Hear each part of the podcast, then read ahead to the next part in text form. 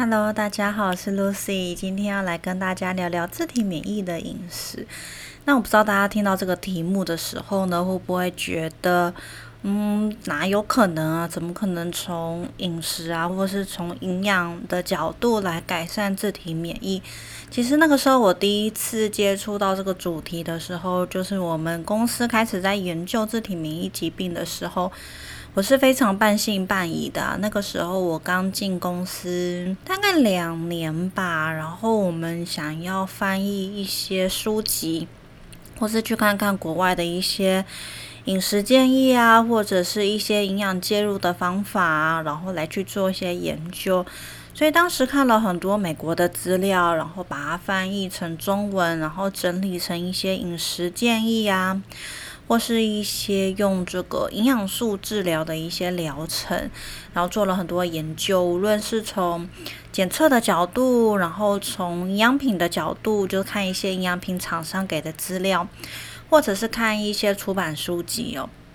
所以当时我们也翻译了这个 Amy Myers 的自体免疫解方，然后我们呃有很多人一起翻译了这本书，然后在里面整理了很多资料给大家。但是刚开始真的是很半信半疑，因为毕竟自体免疫呢是呃不只是在国呃。不只是在大学没有接触过，其实我在德国也没有接触过自体免疫相关的饮食。那我们大部分的营养师对自体免疫啊，对免疫学这一块来说是蛮陌生的。其实我在德国学了很多关于过敏啊、免疫健康啊方面的这一些知识，但是都没有集中在关于自体免疫的。这个饮食治疗，所以当时是还蛮半信半疑的。不过呢，因为呃，我觉得啦，在我的人生当中，去德国念书还是一个蛮关键，整个有呃改变我一些对知识的观念跟态度。如果硬是要说我在德国学到了什么的话呢，我觉得最关键的就是哦，原来我不知道的还这么多。即使在台湾已经上完大学，然后也考上营养师执照了，但去德国念书过程才发现，哇，原来世界上还有这么多我没有学过、我不知道的知识。所以抱着这样子开放的态度，然后愿意去面对一些新的知识。那是又透过我们过去的专业训练，呃，很仔细的去检视这一些知识内容的正确性，它的可能性，然后它可能隐藏的风险，跟用我们营养师的角度来重新去归纳这一些饮食建议的原则，我觉得都还是蛮重要的一个过程哦。所以我觉得呢，在德国。一方面是打开了对于未知知识的开放的态度，另外一方面当然就是训练身为一个硕士的这个逻辑思辨啦。你如何去看待一些医学文献啊，然后去看看他们这一些营养研究当中是不是有一些陷阱，有一些不足的地方，或者是他的逻辑思考根本是不合理的，他的因果关系是不成立的。这一些训练呢，我觉得也都是非常非常的重要，也都影响了我后来在面对这一些未知领域、一些比较新的知识的时候，会保持着一些。呃，既开放又保守的态度吧。一方面呢，我开放，我愿意去阅读这些知识；一方面，我用专业的能力，用严谨的态度去审视这一些原则。那基本上，我目前对于自体免疫的饮食治疗呢，我个人是保持着一种试试看啊，反正对身体也没有太大的伤害，因为我们就是把一些食物的类别拿掉。但我们用我们营养师专业的呃能力的话呢，我们还是可以用剩余的食材去组合出一个均衡健康的饮食比例哦。所以即使我们去做很严格的饮食控制，我们依然可以去维持住客户的呃这个营养均衡的问题。但假设如果我们真的可以靠这个自体免疫饮食，真的可以去改善一些人的自体免疫疾病的进程的话，那何乐而不为哦？这算是嗯，怎么讲，在我们台湾来说，就是一个利大于弊的一个可能性嘛。好，那后来呢？的确，呃，我不知道大家知不知道，其实我们诊所后来就是。嗯，治疗很多自体免疫疾病的病人，也不能够说治疗了。他们大多数可能就本来就有在吃一些临床的药物哦。那我们的责任呢，就是去改善他们一些器官功能，改善一些组织修复的能力，去避开一些伤害身体的物质，像是重金属啊，或者是食物过敏啊，然后去增强他们组织修复的能力，然后抗发炎。然后我们诊所的确是有蛮多自体免疫的个案，后来他们这个自体免疫的指标也下降，甚至是恢复到正常范围值，器官功能也恢复。那当然啦，我觉得呢，自体免疫是一个一旦它已经形成疾病了，它已经有一个诊断的时候呢。你说真的要完全恢复到一般健康的身体是有一点困难，因为毕竟过去的这一些伤害以及已经造成了，已经累积了几十年的伤害。那是以我们诊所的经验来说呢，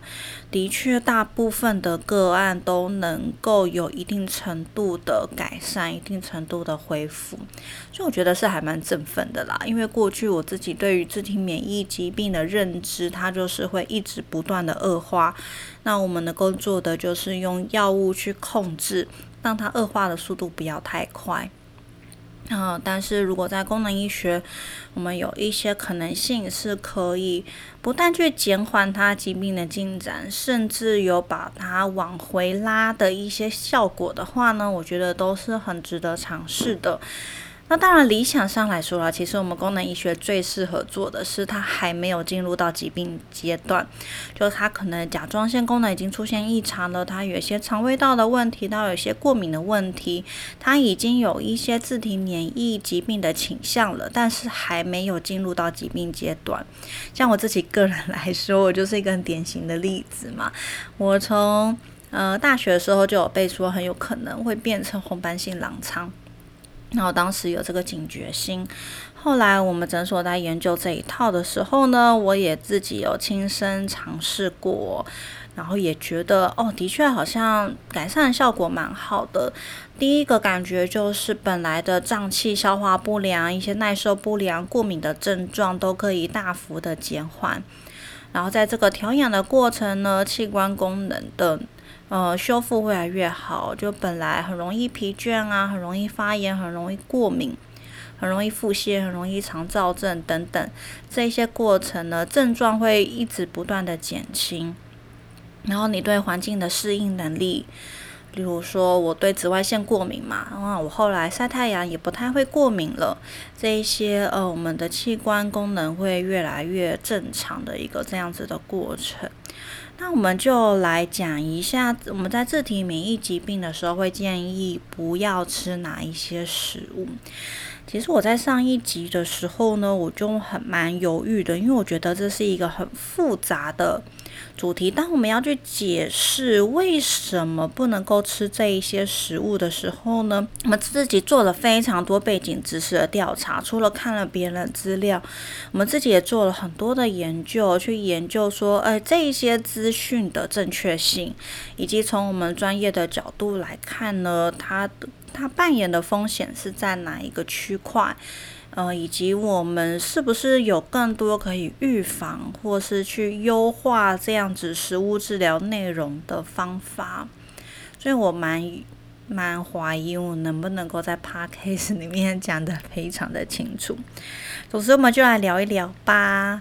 呃，第一个就是小麦麸质。呃，说真的，我自己第一次听到麸质过敏的时候，我真的是蛮怀疑的。因为对于德国饮食来说呢，五谷杂粮啊、裸麦啊、黑麦啊，对德国的健康来说是非常非常重要的。他们非常强调这一些呃原始谷类的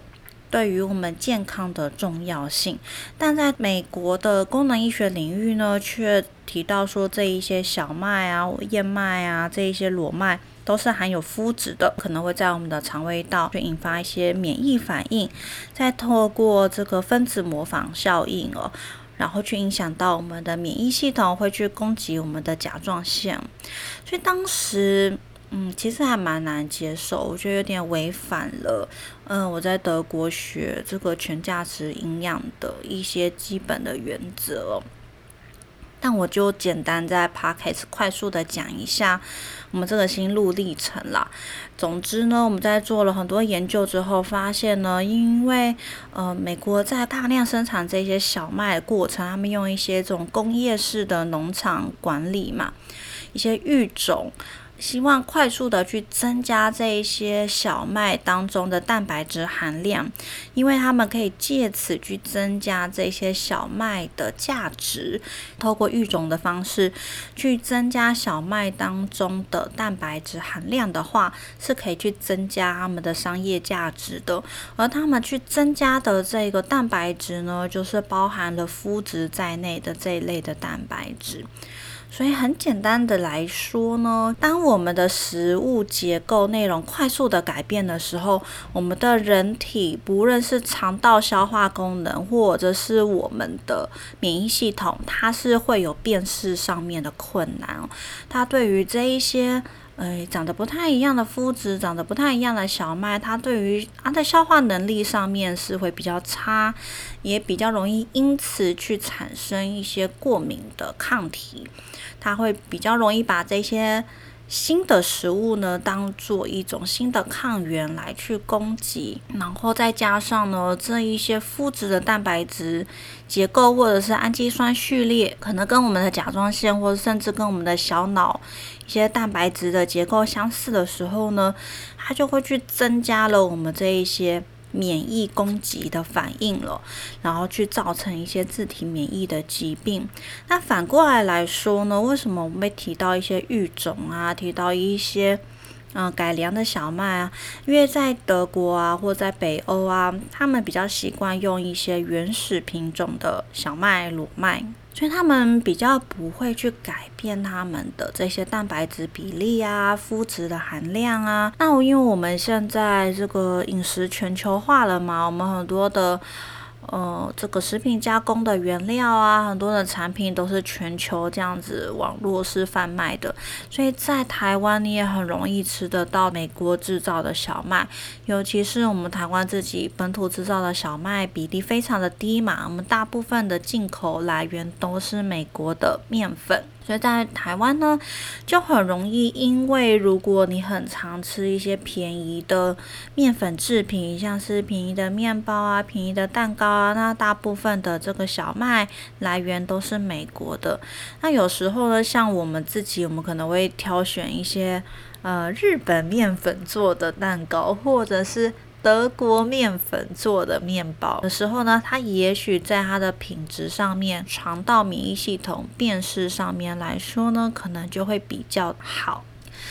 但如果啦，我们反过来来说，如果今天自体免疫疾病已经形成了，等于我们很有可能在我们肠道免疫系统的辨识来说，已经把这些肤质视为一种抗原的时候，它已经在攻击你的甲状腺了，它已经在攻击你身体里面的器官组织的时候呢，我们就会认为无论如何都应该要去避开这一些含肤质的食物。所以，如果我们今天面对一个自体免疫疾病的个案，首先我们第一个会跟他讨论到的是面粉制品全部都要避开，包括馒头、面条、哦饼干、蛋糕，然后大部分的酱料，它里面为了要有一些增稠剂，它都可能会放了一些含麸质或是含面粉的一些原物料，这些全部都要避开。那再来第二个跟第三种食物呢，就是鸡蛋跟牛奶。那之前有跟大家提过啊，鸡蛋跟牛奶是我们台湾第一名跟第二名 IgG 食物过敏的食物种类。那其实它在全球也都是这个 IgG 食物过敏的大宗哦。其实大家会发现啊，我们说是说三大类，但其实你含麸质、含鸡蛋、含牛奶的食物，可能就占了我们整天饮食内容的一半哦。你知道我们台湾人喜欢吃这个。呃，茶叶蛋嘛，水煮蛋、荷包蛋、炒蛋、蛋炒饭，然后很多炒菜当中也都会放一些蛋丝啊，炒蛋在里面啊，蒸蛋啊，这个茶碗蒸啊，我们台湾的饮食当中有非常非常多鸡蛋来源。那奶也是嘛，除了牛奶啊、优格之外呢？我们在做很多料理的时候，都会加一点牛奶嘛，像是咖喱啊这一些的。所以我们的饮食当中呢，鸡蛋、牛奶、麸质是占有非常非常高比例的啊，对大家来说已经是一个很大的挑战了。但接下来我们要再讲第四大类食物，这也是一个说来话长的故事哦。总之，包含了小麦啊，包含了所有的杂粮在内，包含所有的豆类、坚果、种子，总之所有的谷类，其实这一些食物呢，全部都是属于植物的种子嘛。那这些种子呢？根据研究来说，就是它本身会含有一些保护它自己的一些植物的成分。它为的是希望呢，它的种子不要被动物吃掉、被消化掉。植物当然就是希望自己的种子是能够完整的通过消化道。呃，被动物散播到各处的土地上面，重新发芽、重新长大跟繁殖嘛。所以，所有的这些植物的种子呢，它都含有一些保护自己的成分，叫做凝集素或者是皂素这一些成分。而这些成分呢，可能对于本来就有自体免疫体质或是这样子风险的个案来说呢，它的肠道对于这一类的植物成分是特别耐受不了。也就是说呢，当我们吃很多的植物的种子的时候呢，在经过我们肠胃道的时候，假设说，诶，例如我们胃酸不足。好，它没有办法彻底的去破坏这个植物种子的外壳，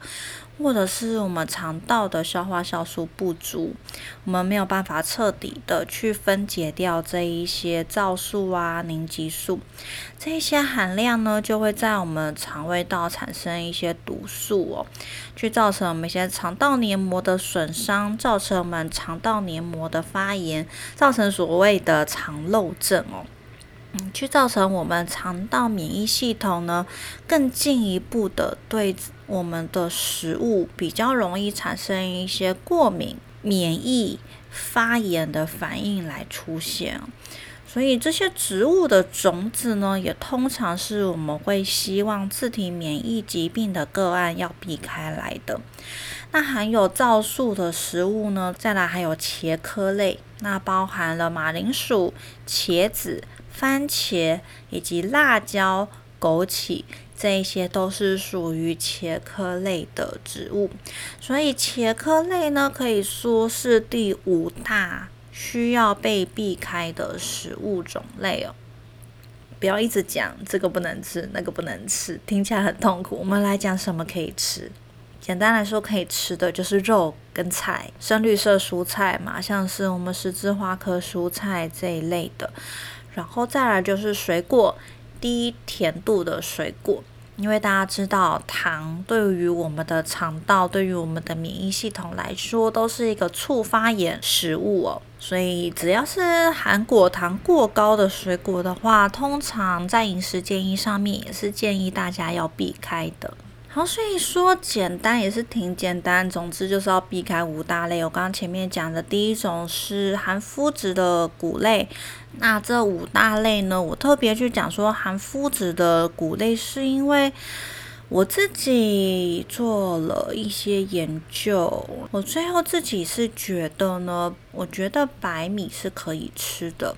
白米、小米、藜麦是可以吃的。原因是因为呢，我觉得我们在清洗的过程呢，是可以确实的去降低它的这些凝集素啊，降低它的这些皂素。像是我们在清洁藜麦的时候，它不是一遇到水就会产生很多泡泡吗？其实那些泡泡就是所谓的皂素。但是你如果是买新鲜的，像是台湾的藜麦的话呢，它会有特征，就是它一碰到水，它会有白白的东西出现。我不知道大家有没有注意到，我那时候第一次买藜麦来的时候，觉得诶，好奇怪，怎么跟网络上面看到的照片长得不太一样？后来我才发现，原来是藜麦，它一碰水就会立刻发芽。它一种，它是一种非常高活性的谷类。那在透过这个发芽的过程呢，它也会去降低它的凝集素以及它的皂素。所以我觉得白米啊、藜麦啊、小米啊这一些这三种无麸质的谷类。我自己个人认为呢，对于自体免疫疾病的个案来说是可以吃的。那当然了，我觉得也是看每个人的个性。如果有一些人觉得，呃，他不想要承担这个风险，他想要全部避开的话，那我们也觉得 OK。那你可以从一些根茎类的淀粉来获取足够的淀粉，像是这个。南瓜、地瓜这一些，它不是茄科的根茎类淀粉，是可以让我们获取一些足够的淀粉来源的食物。所以也不是说，呃，你一旦进入自体免疫疾病，你就会进入一个断糖生酮的阶段。我自己是非常的不建议哦，因为本来这个断糖或是低糖就会很伤甲状腺，也很伤肠道。所以我觉得很多人他在研究一些网络上面资讯的时候，很容易。做错的原因就是你可能会以为，哦，我只要断糖，我只要断开这一些谷类啊、麸质啊，我的甲状腺、我的肠胃道都会变好。但其实如果你去忽略了你淀粉的摄取的话，是非常非常伤甲状腺的，非常伤我们内分泌荷尔蒙系统的。具体的建议来说，我个人都是建议吃，要么纽澳的草饲牛。再来，我很推荐就是吃台湾的温体牛、台湾的温体羊、台湾的温体猪，然后尤其是黑猪肉会更好。台湾的温体鸡，尤其是土鸡嘛、放山鸡，这些温体的肉类呢，都是比较好的，或者是它是一些比较好的饲养方式，但是它已经包装成冷藏或冷冻的，我觉得也都是很方便的饮食。那当然，我个人当然很推荐，就是吃一些低污染可能性的鱼类啊，像吃巴掌大的鱼嘛，大家都知道。那我自己首推就是一些脂肪含量很高的鱼，像是青鱼啊、秋刀鱼、石目鱼，我的最爱。我最喜欢吃这一些鱼油含量很高的鱼类。假设如果你真的很担心海洋污染，你会特别推荐就是选择东部海域的。这一些海鲜，那当然东部海域不是说没有污染嘛，但是毕竟污染可能会可能是比我们西部海域来的少，加上东部海域的这个海流速度还蛮快的哦，所以可能一些污染物比较不容易沉淀累积在我们的东部的海域。所以原则上来说呢，这个宜兰花东海域捕捞的海鲜，我觉得是会是比较安全的。再来呢，我觉得一些深绿色的蔬菜对于我们肝脏解毒功能啊、降发炎啊，是比较适合我们自体免疫疾病的个案的。那我们自己在使用的经验上面来说呢，去搭配我们功能医学五 R 的一些营养素的调理呢，是真的可以去确实的改善一些抗体的 level。或者是呢，改善一些自体免疫的症状，但是对于自体免疫疾病来说呢，饮食控制真的是非常的重要。当然，我们也是有经验，就是有一些他还没有自体免疫疾病的诊断，他只是甲状腺的抗体升高了，在经过一年的调理、一年的饮食控制呢，他的自体免疫 biomarker 已经降到了正常范围。他就开始放宽了自己的饮食限制，然后感觉好像症状也没有太明显的恶化，但是后面这个 自体免疫疾病的 biomarker 又会再再度升高。所以呢，嗯，我觉得对自体免疫疾病的个案来说，因为要做到自体免疫饮食控制，真的是非常的辛苦，而且最痛苦的是呢，这个饮食控制并不是一个短时间的控制。我们在营养素的调理上面来说呢，可以以三个月为单位。但是对于自体免疫疾病来说呢，饮食控制会是一个很长期的，它比较不是三个月或是一年就可以放宽的那个饮食控制哦。好，那如果我们以预防的角度来讲，我们以预防的角度来说呢，其实我刚刚有透露出了一些线索，就是这一些含麸质、含皂素。含凝激素的这些植物的种子呢，我们建议健康的人呢，平常应该都要以发芽过的、浸泡过的为主。那当然，嗯，其实很复杂，就是所有的谷类它处理的方式都不太一样。像是藜麦，它不需要浸泡，它就是快速的冲洗就可以把皂素。哦，大量的过滤掉。那像红豆，虽然现在网络上面有很多快速烹煮的食谱，像是用压力锅啊，一个小时内就可以煮透。但是以这个免疫的问题预防来说呢，会建议大家红豆还是按照我们传统的做法，说浸泡过夜啊，或是过个一整天。再来煮，因为嗯，根据研究显示呢，这一些豆类它经过长时间的浸泡的话，是可以去减低它的这一些凝激素跟皂素的。那像是以黄豆来说呢，就会很推荐吃发芽的黄豆，因为它已经自己发芽了嘛，它在发芽的过程呢，它就自己打破了它的这个保护壁，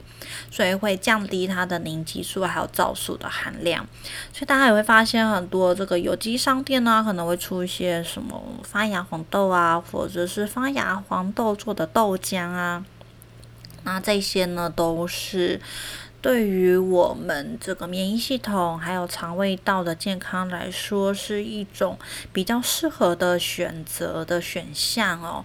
那不过就是在选择这些产品的时候，我自己很介意的就是买进口黄豆了。我自己通常会尽量挑选的是台湾本土的黄豆，而且是非机改的。然后最好是它这个品牌本身只有非机改的产线，它没有机改黄豆的产线。像是很简单直接来说啦，我们家都尽量都是买益美的，因为益美它只做非机改的黄豆产品。嗯像其他家像是大汉什么的，它同时有机改跟非机改的，那它很有可能在它产线上面是会互相污染的，或者是它在产线当中它同时有国外进口的黄豆跟自己台湾本土的黄豆，那它也很有可能在储藏或者是在制造的过程呢是会有交叉污染的风险的。所以就会推荐大家挑选比较好的品牌的黄豆产品，是也是会比较安全的。好，那我就今天算是用大方向跟大家解释了自体免疫饮食控制上面我们的经验啦，还有我自己的思考逻辑，我算是。哦，算是帮大家大幅的简化了这个自体免疫饮食控制的内容。因为老实说，我自己当初在看这些美国资料的时候，都是很混乱，看不出一个规则性。那因为我自己本身很强调这个饮食控制的执行力啦。我觉得能够做到才是最好的治疗方式，做不到的饮食控制，那就干脆就不要讲 好了。我自己很强调，我自己身为营养师，我做得到。我自己在我真实现实生活当中，我无论在家里自己煮，还是我在外食的时候，我都做得到，以这样的出发点为主，然后才去要求我的客户去执行哦。所以今天就是从几个大方向跟大家分享。当然具体的一些执行的细节啦，其实当然是还有很多值得讨论的。我相信，如果是营养师听了这一集，可能听完之后反而再产生了一百个问题想要问我，但我们就是没有办法在 podcast 里面讲的那么多，怕太琐碎了。那其实呢，我们前面的这些食材挑选，为什么讲的这么细，这么的复杂？很多时候呢，就是因为我们有很多处理自体免疫疾病的经验了，所以我们知道在这些食材的挑选上面是非常非常重要的。这一些会去建构我们一些呃健康的生活形态，建构我们健康的免疫系统。那针对已经有疾病诊断的个案来说呢，如何去执行这些饮食控制是非常非常重要的。好，那今天讲来讲去又讲了很长的一段，我跟大家分享自体免疫饮食控制的内容以及它背后的一些原因哦，算是讲的很大方向了。我们实际上在上课的时候，就会讲很多的医学研究啊、基础学理呀，会讲的比较仔细一点。好，总之呢，就是给大家参考看看啦。那大家如果有兴趣的话呢，也是可以去找我们之前翻译的那一本《自体免疫自救解方》吗？好，这本书来看看，那里面讲的还蛮详细的。那我觉得 Amy Myers 这个医生，他最有趣的就是他本来是吃素的，他从很小就吃素。那他在这个高中、大学，他念医学系的，应该是念医学系前吧，就有自体免疫疾病，有这个严重的甲亢，然后把甲状腺烧掉了。等到他后来自己研究出这一套自体免疫疾病的治疗方法呢，他说他人生最后悔的事情就是他先把甲状腺，呃，拿掉了，因为他就失去了，他从此失去了去修复他甲状腺功能的能力哦。但是他帮助了很多的个案呢，恢复了甲状腺的功能，所以听他讲话是蛮有说服力的，因为听一个从小就吃素的。呃，医生他如何为了自体免疫疾病，重新强迫自己吃一些动物性的蛋白质哦？嗯，我觉得也是蛮蛮好的一个醒思的过程，因为毕竟我学的这个德国营养学呢，也是很强调吃素的重要性。但的确，在我研究这么多过敏啊、自体免疫疾病的过程当中，我还是会觉得，嗯，饮食没办法太极端，因为毕竟我们就是杂食类动物，那尽量呢是以植物性的饮食为主，其中夹杂一些海鲜啊，或是一些比较优质的肉类呢，去构成我们整个饮食内容是比较安全。可以预防一些自体免疫疾病，预防心血管疾病，预防情绪忧郁的一个比较好的饮食原则。我预计下一集跟大家聊长新冠吧，我还没有决定，因为我们就是。我自己是预计每七集会讲一个主题哦。那最近讲的主题都是关于免疫系统。那觉得在这个疫情时代，好像不能够一直讲免疫系统，却不讲 COVID-19 的话题吧。好呢，所以在下一集会跟大家分享关于 COVID-19 的一些。呃，营养生化的观点以及可能一些饮食的建议吧，跟大家分享一下。好，那我们今天这一集就到这边喽。那欢迎大家追踪我们的 IG 还有 Facebook 粉丝页，我们都写在我们频道介绍的栏位里面。因为呢，我们的小编非常优秀，他会把我这一些落落长的。八 case 的内容呢，它会重新整理成文字，放在我们的部落格上面，然后也会放在我们的 IG 跟 Facebook 粉丝页上面。那希望大家都可以追踪起来，然后我们在上面呢，也会跟大家分享一些很多很实际。很重要的这个生活形态的策略，还有饮食的一些重点，还有一些比较新的整合营养的观念，都会发在我们的 Facebook 上面，欢迎大家追踪。好，那我们就下一集见喽，拜拜。